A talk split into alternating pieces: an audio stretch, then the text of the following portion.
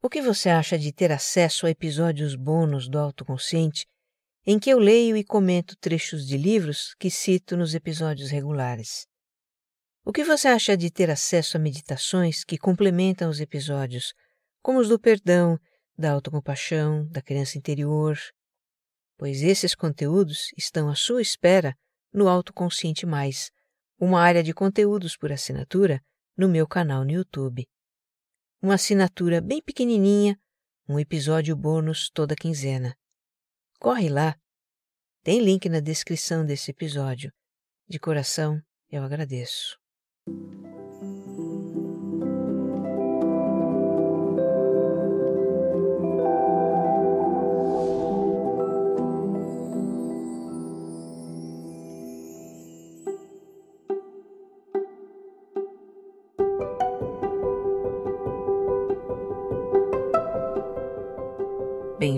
Bem-vinda, bem-vindo ao Autoconsciente, um podcast que fala de vida interior para você se entender melhor. Eu sou Regina Gianetti, a sua repórter da alma, e a minha intenção é que ao terminar um episódio você se sinta melhor do que quando começou. Eu dou um curso que ajuda pessoas a levar uma vida com mais autoconsciência e ter uma relação mais amigável com elas mesmas. É o Você Mais Centrado. Entra no meu site para conhecer www.reginagianete.com.br. Tem link na descrição do episódio. E se esta é a primeira vez que você me escuta, o Autoconsciente é um podcast quinzenal e também serial. Os episódios têm uma sequência em que os temas vão se aprofundando. Aqui tem uma jornada de autoconhecimento para você. Escute o episódio zero para conhecer essa proposta. E se você gostar deste episódio, Compartilha nas suas redes sociais e grupos de mensagens. Ajude mais pessoas a se entenderem também.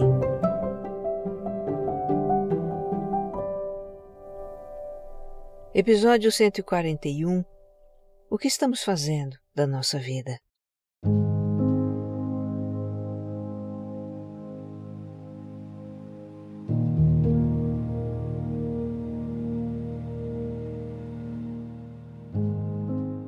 Durante a minha formação como professora de meditação, isso foi em 2015.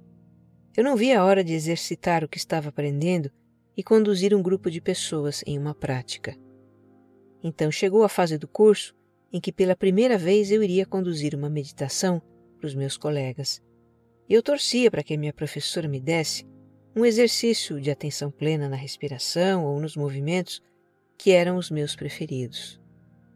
Mas quando ela me deu o roteiro da prática que eu iria conduzir, eu acho que não consegui disfarçar um certo desapontamento. O roteiro dizia Meditação do Ancião e o contexto era o de um funeral. Eu me perguntei, mas como vai ser isso? Levar pessoas a imaginar a cerimônia do seu funeral. Mais tarde eu peguei o roteiro para me preparar para o exercício que seria já no dia seguinte, e primeiro experimentei aquela meditação. E o fato é que eu a achei muito bonita. Ela nos faz pensar nos nossos valores e no legado que desejamos deixar para as pessoas que convivem conosco.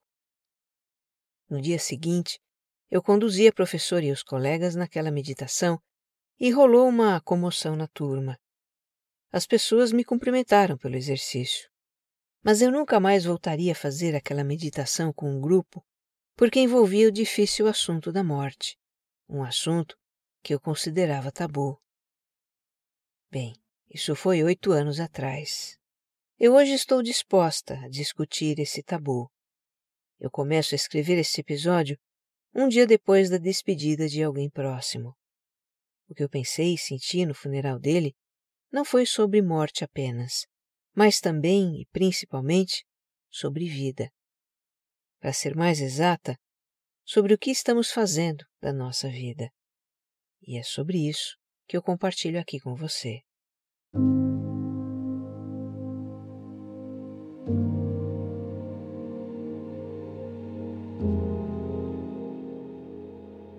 Quem partiu foi o Paulo, pai da minha nora Mariana.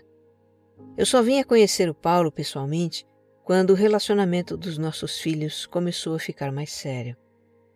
Pouco depois, ele descobriu um câncer Isso faz pouco mais de um ano e meio. Desde então, eu o reencontrei umas poucas vezes, e isso foi mais do que o suficiente para eu gostar dele. Um homem alto, corpulento, de olhos doces e conversa agradável. Ele logo despertava a simpatia das pessoas. A Mari sempre contava as histórias divertidas do pai. Ele foi um cara popular, cheio de amigos, boa companhia, boa praça. Uns vinte dias antes da sua passagem, as nossas famílias se reuniram para almoçar na minha casa. Eu fiz uma lasanha de palmito para ele. Foi um baque quando eu soube que o estado dele havia piorado muito, de repente, e era irreversível. O Paulo tinha 56 anos. Indo para o funeral, eu pensava em como são emocionalmente difíceis essas cerimônias. Entrar em contato com o pesar das pessoas que estimamos sentirmos nós mesmos um grande pesar. Uma vez lá, olhando para os semblantes das pessoas, pensei como seria diferente se a nossa cultura encarasse a morte de uma forma mais leve, como se encara em outros lugares do mundo e culturas. Para alguns povos, os funerais chegam a ser eventos festivos, até com música, dança, alegria, comida e bebida. Eles fazem uma celebração à vida de quem parte. Se bem que, eu também pensei, não tem cultura que se sobreponha à ligação emocional que a gente tem com quem parte. Quando é alguém querido, um pedaço do nosso coração vai junto com a pessoa. É também difícil de lidar com a morte prematura de alguém que a gente esperava que tivesse uma vida pela frente, como se diz. Mais amargurante é a morte em circunstâncias violentas, a morte estúpida, como também dizemos. Mas sabe, além de provocar o sentimento de perda quando quem parte é alguém querido, nos defrontar com a morte do outro é um lembrete de algo que em geral não gostamos de lembrar, da nossa própria finitude.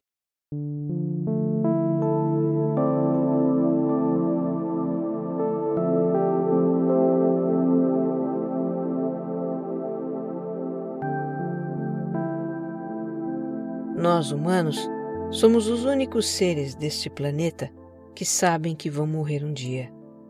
Esse tipo de pensamento exige uma capacidade de abstração que os animais não têm.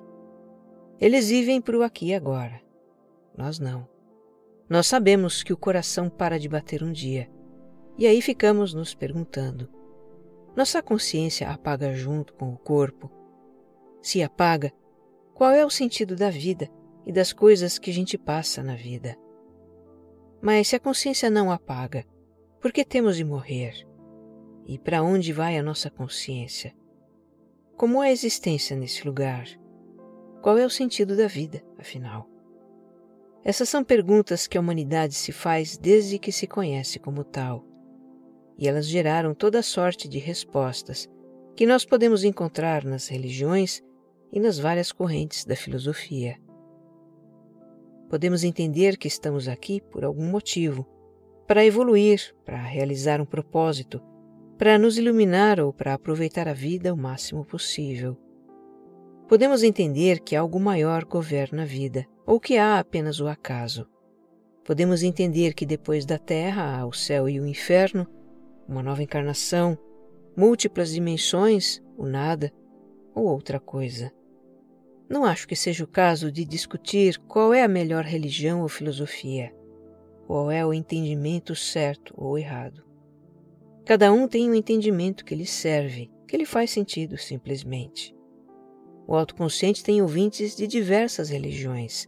Já entraram em contato comigo ouvintes católicos, evangélicos, espíritas, budistas, de religiões de matriz africana, da judaica, esotéricos, tenho ouvintes que não professam nenhuma religião e também ouvintes ateístas. E essa diversidade me deixa muito feliz, porque eu acredito que podemos ter muitos interesses em comum, mesmo tendo visões de mundo diferentes. Fico feliz também porque, se vocês estão aqui, é porque se sentem incluídos e respeitados. Mas, enfim, Independentemente de quão diversos possam ser os entendimentos que temos do sentido da existência e do que há depois do último suspiro, em uma coisa a gente pode concordar: todos gostaríamos de partir desta vida com a sensação de que ela foi bem vivida, foi bem aproveitada.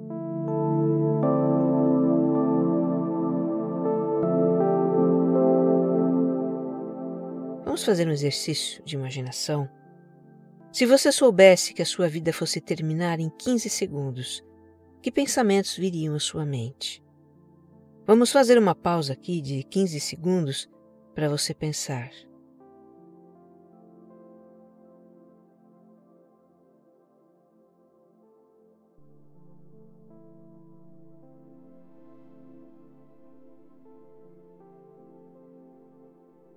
E então?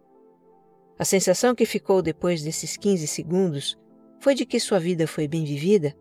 Você poderia partir agora mesmo sentindo plenitude no seu coração? Ou não? O sentimento foi de arrependimento por alguma ou algumas coisas. Se surgiram na sua mente pensamentos sobre o que você gostaria de ter feito ou não deveria ter feito, se surgiu no seu coração uma ponta de arrependimento por algo, saiba que você tem a companhia de alguns bilhões de pessoas neste planeta. Chegar ao fim da vida com algum arrependimento é muito comum. Quem presta cuidados paliativos a doentes terminais testemunha isso o tempo todo. Um trabalho que ficou conhecido por falar justamente disso é o da australiana Bronnie Ware. Ela foi enfermeira de cuidados paliativos e escreveu um livro intitulado Antes de Partir Os Cinco Principais Arrependimentos que as Pessoas Têm Antes de Morrer. E que arrependimentos são esses? Eu vou listá-los aqui para você. 1. Um, arrependimento por não termos vivido para nós mesmos. Em vez disso, termos vivido para atender às expectativas dos outros, para corresponder àquilo que a gente acha que o outro esperava de nós, ou para nos enquadrar em padrões sociais, culturais, familiares. São tão comuns as histórias de pessoas que não trabalharam no que gostariam de trabalhar, que não ficaram com a pessoa que gostariam de ficar, que não se assumiram como realmente são, nem viveram do jeito que gostariam de ter vivido. No final, o que fica é um grande arrependimento. 2. Arrependimento de não ter aproveitado a vida por trabalhar demais. A necessidade de sustentar a família pode nos obrigar a trabalhar intensamente e não ter tempo para mais nada. Nesse caso, apenas fizemos o que era preciso fazer. Há outros motivos por que trabalhamos demais e esses sim podem nos fazer lamentar depois, como a ambição por status e sucesso, que nos obceca e cega para todo o resto, a competição e a comparação social, que fazem a gente querer se sobressair aos outros, a sujeição a expectativas e pressões do chefe, dos colegas, não colocarmos limites claros entre a vida profissional e pessoal, ou nos afundar no trabalho para não ter que lidar com frustrações, áreas de conflito na nossa vida, problemas de relacionamento. 3 arrependimento por não ter expressado os nossos verdadeiros sentimentos. Isso é quase que uma violência que fazemos conosco mesmos e geralmente sequer percebemos. É fato que a gente reprime e esconde o que sente por medo das consequências que isso pode ter, por medo de expor a nossa vulnerabilidade, sermos julgados, criticados, rejeitados, de sermos considerados fracos de parecermos inadequados, medo de criar conflitos. Talvez não digamos abertamente o que sentimos e pensamos para aparentar ser bem resolvidos, fortes, autossuficientes. Só que isso nos cobra um preço imenso no fim da vida, quando percebemos que todos aqueles sentimentos ficaram guardados e não foram transformados. 4. Arrependimento por não ter convivido mais com amigos e familiares. Eu acho que esse é um tópico bastante atual. Eu às vezes me pego pensando nisso. Nesses tempos de crônica falta de tempo e de redes sociais, os nossos relacionamentos tendem a se tornar mais superficiais. Tem também a questão dos antagonismos políticos, ideológicos, eleitorais, religiosos, de costumes, que nos afastam de pessoas que um dia foram próximas e que fazem parte das nossas memórias. São as pessoas que estão nas nossas fotos, que compartilharam momentos da nossa vida. No balanço final da existência, podemos lamentar por não termos convivido mais com elas. E arrependimento 5. Não termos nos permitido ser mais felizes. Eu imagino que aqui entram aquelas frases que começam: Ah, se eu tivesse. Se eu tivesse feito mais aquilo que eu tinha vontade de fazer, se eu tivesse vivido a minha paixão, se eu tivesse arriscado mais, se eu tivesse me priorizado, se eu tivesse descansado mais, me divertido mais, me cuidado mais. E por que deixamos de fazer as coisas que nos tornariam mais felizes? Por não nos considerar merecedores, por medo do fracasso, do desconhecido, porque fomos severos demais conosco, porque nos cobramos muito, porque estávamos talvez preocupados demais para viver o presente, porque carregávamos muita culpa. Talvez seja esse o nosso maior arrependimento. Não termos nos amado o suficiente para nos fazer felizes.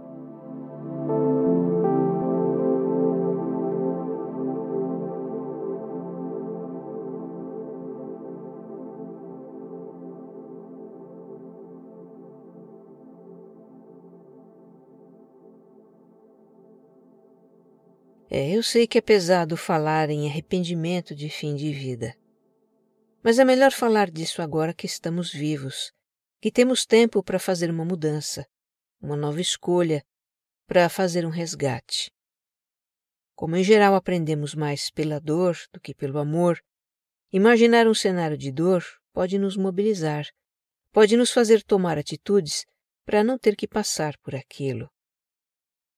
Eu tive a sorte de encontrar, sem querer, mas não por acaso, um livro belíssimo sobre aprendizados que estão disponíveis para todos nós no decorrer da vida e que nem sempre a gente aproveita.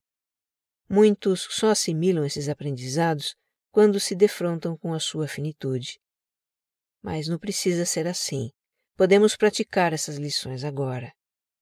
O livro é Os Segredos da Vida, de Elizabeth Kubler-Ross e David Kessler.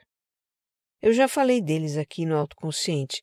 Foi no episódio 66, sobre lidar com perdas. A Elizabeth foi psiquiatra, dedicou a vida a entender o luto e, quando produziu esse livro, com o seu parceiro de trabalho, David, estava ela própria no fim da vida, acamada devido a um AVC. O que eles escreveram é de uma beleza e de uma sensibilidade ímpar. Eu encontrei esse livro na véspera do prazo limite para terminar a redação deste episódio. Li apenas algumas partes e amei. Vou continuar lendo e compartilhar outras partes dele no Autoconsciente Mais, a área de conteúdos por assinatura do meu canal no YouTube. O que você vai ouvir agora é um trecho do livro, do capítulo A Lição da Autenticidade. Abre aspas. Stephanie, uma mulher de quarenta e poucos anos, contou a seguinte história em uma palestra. Certa tarde de sexta-feira, há vários anos, eu enfrentava o trânsito pesado na autoestrada entre Los Angeles e Palm Springs, para onde eu me dirigia. Estava ansiosa para chegar ao deserto e passar um fim de semana tranquilo com alguns amigos. De repente, os carros que estavam à minha frente pararam. Consegui frear quase colada no carro da frente mas ao olhar pelo retrovisor, vi que o carro atrás de mim avançava na minha direção a uma tremenda velocidade. Percebi que o meu carro ia ser violentamente atingido. Tomei consciência do grande perigo e do risco de morte que eu corria. Tudo aconteceu muito rapidamente. Olhei para as minhas mãos que apertavam o volante e, ao ver como estavam contraídas, me dei conta de que esse era o meu estado natural tenso, contraído. Era assim que eu vivia. Numa fração de segundo, concluí que não desejava viver daquela maneira, nem morrer daquele jeito. Fechei os olhos, respirei fundo e deixei cair as mãos ao lado do corpo. Por incrível que pareça, eu relaxei. Entreguei-me à vida e à morte. A seguir, sofri um tremendo impacto. Quando o movimento e o barulho pararam, abri os olhos. Eu estava bem. O carro à minha frente estava destruído, o carro atrás de mim destroçado. O meu carro parecia uma sanfona. Mais tarde me disseram que eu tive sorte por ter relaxado, pois a tensão muscular aumenta a probabilidade de uma lesão grave.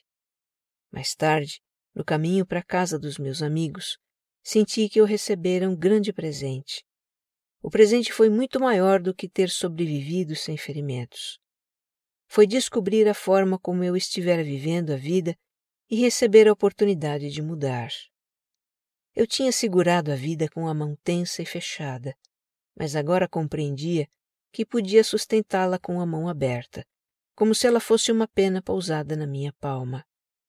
Entendi que se era capaz de relaxar o suficiente para perder o medo diante da morte, agora seria capaz de verdadeiramente aproveitar a vida. Naquele momento, me senti mais ligada a mim mesma do que jamais estivera antes.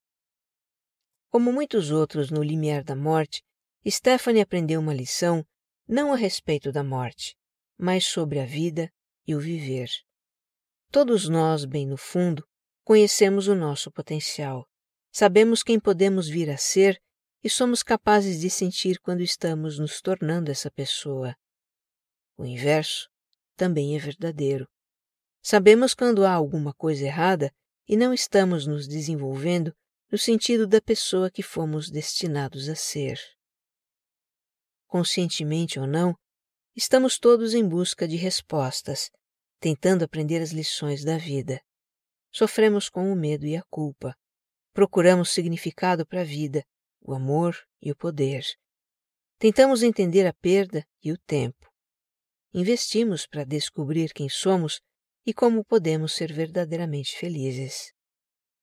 Às vezes procuramos essas coisas nas pessoas que amamos, na religião e em Deus mas com excessiva frequência nós as buscamos no dinheiro, no status, no emprego perfeito.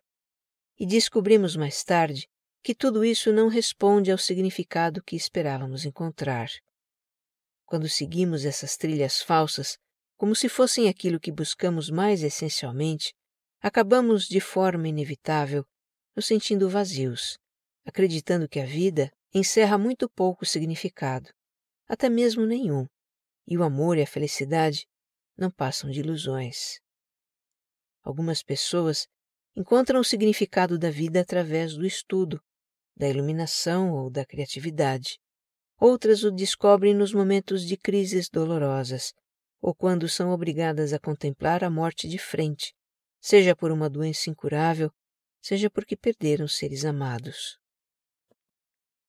Muitas pessoas que se encontraram no limite entre a vida e a morte e ultrapassaram, descobriram depois que também estavam no limiar de uma nova vida. Olhando diretamente no olho do monstro, frente a frente com a morte, se entregaram a ela completa e plenamente. Nesse momento, sua vida foi para sempre transformada, pois aprenderam uma lição fundamental. Essas pessoas foram obrigadas a decidir, nas trevas do desespero, o que queriam fazer com o resto de sua vida. Essas lições certamente não são agradáveis, mas todos os que passam pela experiência descobrem que elas enriquecem suas vidas no que elas têm de essencial. Por que então esperar o final da vida para aprender as lições que podem ser assimiladas agora? E quais são essas lições? Quase todos nós enfrentamos os mesmos desafios, a lição do medo, a lição da culpa, a da raiva, a lição do perdão, a da entrega, a do tempo, a lição da paciência, do amor, a dos relacionamentos, a lição do divertimento, a da perda, a do poder, a lição da autenticidade e a da felicidade. Aprender as lições é como alcançar a maturidade. Não ficamos de repente mais felizes, ricos ou poderosos, mas passamos a entender melhor o mundo que nos cerca e nos sentimos em paz com nós mesmos. Aprender as lições da vida não significa tornar a vida perfeita, e sim ver a vida tal como ela é. Fomos colocados na Terra para aprender nossas lições. Ninguém pode nos dizer quais são, pois descobri-las faz parte da jornada de cada um de nós.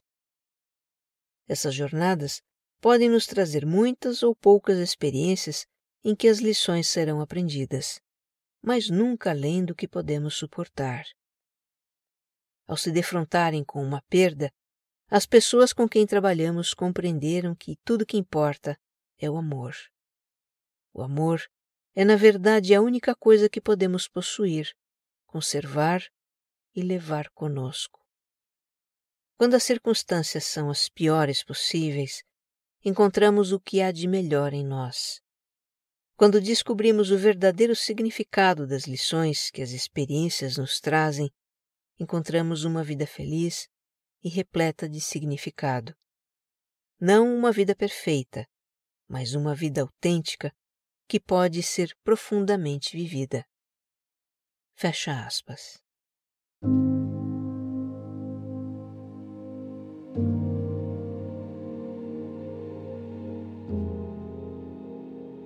Esse livro da Elizabeth e do David tem uma história mais linda do que a outra.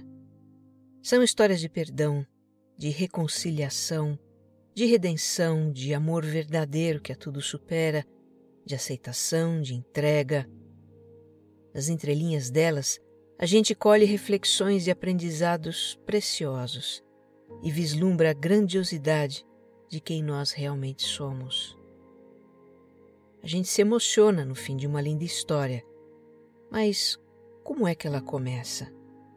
Começa com uma situação difícil e dolorosa, um conflito, uma doença, uma perda, um acidente trágico, uma desilusão. As histórias mais belas começam com algum sofrimento, sempre. A vida de todos nós tem dessas histórias. Louvadas sejam as nossas histórias, que possamos enxergar a preciosidade delas e dar a elas um bonito desfecho. Então, quando num vislumbre a nossa vida inteira passar diante dos nossos olhos, com todas as nossas tristezas e alegrias, venturas e desventuras, acertos e erros, a gente vai poder dizer: sim, eu vivi. Que você esteja bem. Um abraço.